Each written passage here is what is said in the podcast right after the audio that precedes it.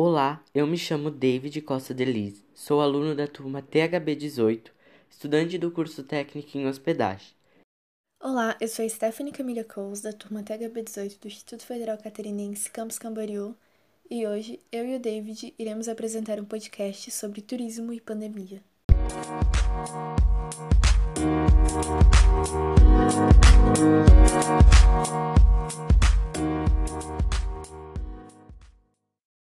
Os impactos do coronavírus no turismo global. As medidas de isolamento que foram tomadas por diversos países do mundo já estão sendo afetadas de maneira significativa no setor do turismo. A epidemia de Covid-19 causará esse ano uma diminuição de até 30% das viagens em todo o mundo.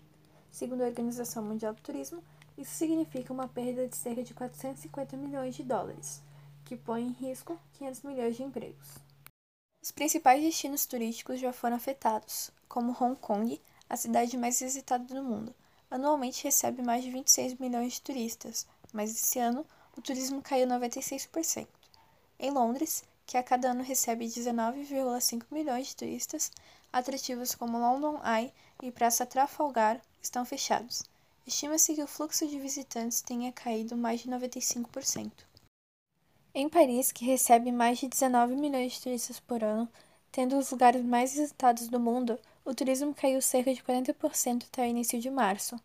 Lugares como Torre Eiffel e Museu do Louvre permanecem fechados, tendo deixado de receber mais de 1,2 milhões de visitantes.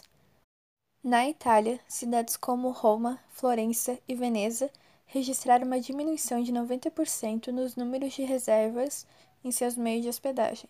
As regiões mais afetadas, Lombardia e Veneto, centro da epidemia na Europa, deixaram de receber 90 milhões de visitantes este ano. Em Nova York, que recebe 14 milhões de turistas anualmente, atrativos como a Estátua da Liberdade e o edifício Empire State, em três semanas fechados, deixaram de receber mais de um milhão de turistas. Estes são alguns exemplos de como a epidemia do Covid-19 afetou o turismo global. O turismo, sem dúvida, é o setor mais afetado pela crise econômica e social provocada pela pandemia do novo coronavírus. Como uma atividade fortemente geradora de empregos em todas as faixas de renda no Brasil, principalmente em grande escala nas áreas de menor grau de especialização, seu enxugamento traz consequências significativas para diferentes cadeias produtivas. O Brasil tem experimentado uma trajetória de crescimento do turismo tanto do ponto de vista doméstico como em o um número de chegadas internacionais. Dados do IBGE indicam que o turismo do país contribuiu diretamente para cerca de 3,7% do PIB nacional e 3% do total de empregos no país. No turismo internacional, o Brasil saiu de um patamar de 4,1 milhões de chegadas internacionais de turistas em 2003 para um resultado superior a 6 milhões nos últimos anos. O impacto da crise para o turismo apresentará variações entre as diversas atividades do setor nos destinos, mas já é fato que toda a cadeia produtiva será uma das mais afetadas com a crise. No Brasil, algumas medidas foram tomadas pelo Ministério do Turismo e outros órgãos federais para amenizar os impactos do novo coronavírus no setor. Uma delas é a campanha Não Cancele, Remarque. A campanha começou a ser vinculada no dia 7 de abril nas redes sociais e busca orientar os turistas sobre a importância de não cancelar, apenas adiar as viagens e pacotes turísticos neste momento de pandemia. De acordo com o ministro do Turismo, Marcelo Álvaro Antônio, se as viagens não forem canceladas, mas apenas adiadas para um outro momento, o setor mantém sua força para uma posterior recuperação. Ele ainda destacou que se o viajante apenas adia seus planos, o segmento reduz suas perdas durante o período de pandemia. Dados divulgados pela consultoria MAP com o portal PanRotas demonstram que cerca de 45% dos consumidores ainda não tomaram decisão sobre suas férias ou seus pacotes de viagem já adquiridos. Os dados apontam que a maioria dos consumidores está aguardando os desdobramentos da pandemia para tomar uma decisão. O órgão garantiu, por exemplo, que as demandas desse setor fossem atendidas na medida provisória 936 de 2020, que possibilita às empresas flexibilizar salários e a jornada de trabalho, mediante o pagamento de seguro-desemprego e FGTS, a fim de evitar demissões. Só no turismo, a expectativa é que um milhão de empregos sejam mantidos com essa medida provisória. A Emitur também adotou regras para facilitar o acesso a empréstimo do Fundo Geral de Turismo por micro, pequenos e médios e grandes empreendedores da área, além de ter acelerado a liberação de 381 milhões de reais para novos financiamentos.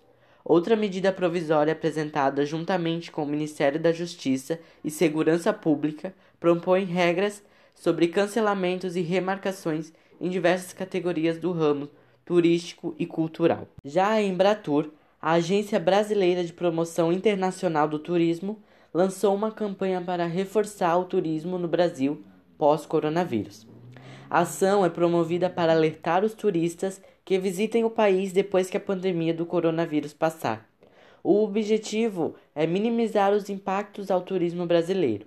A Embratur reafirma seu compromisso em promover e apoiar a comercialização dos destinos, serviços e produtos turísticos brasileiros no mercado internacional e lança a campanha em português, inglês e espanhol, reforçando ao turista que o Brasil espera recebê-lo em breve com suas belezas naturais preservadas.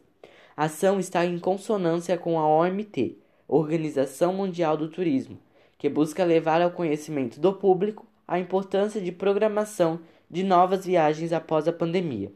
O presidente da Embratur, Gilson Machado Neto, destacou que a pandemia causada pelo novo coronavírus é temporária, mas as belezas do Brasil são definitivas e continuarão esperando pelo visitante internacional e doméstico. A Embratur trabalha para minimizar o grande impacto que o setor turístico sofre neste momento.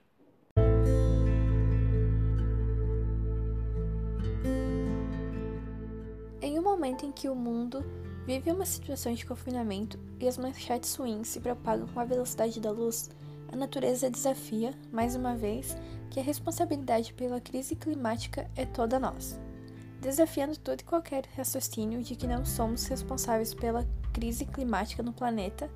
Alguns efeitos da quarentena no meio ambiente já podem ser sentidos e vistos, comprovando que é assim esperança para o planeta.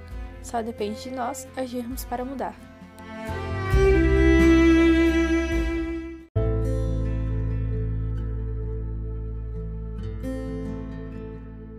Primeira notícia que viralizou na internet vem da Itália. Os famosos canais de Veneza, que têm as suas águas lamacentas por conta da alta circulação de gôndolas e de turistas, voltaram a ter água cristalina. Com a água mais clara, porque há menos tráfego nos canais, os peixes que nadavam ao fundo voltaram a ser vistos. Já alguns moradores do norte da Índia puderam ver a parte da cordilheira do Himalaia pela primeira vez Devido ao alto índice de poluição atmosférica no país, o fenômeno não acontecia desde a Segunda Guerra Mundial.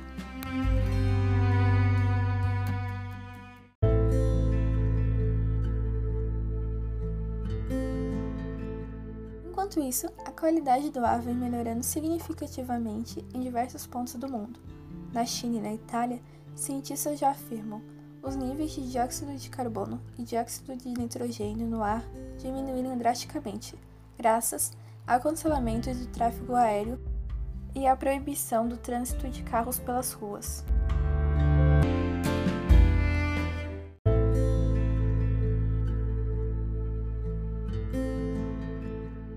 Alguns experts afirmam que as reduções são passageiras. Quando os países voltarem às suas rotinas normais, os números voltarão a subir. A questão é: quando a crise passar, será que voltaremos iguais às ruas e às nossas rotinas? Por um lado, espera-se que não, com mudanças positivas que só reforçam nosso impacto no planeta, vistas a olho nu, que a mudança seja inevitável e juntos somos a mudança que o planeta precisa.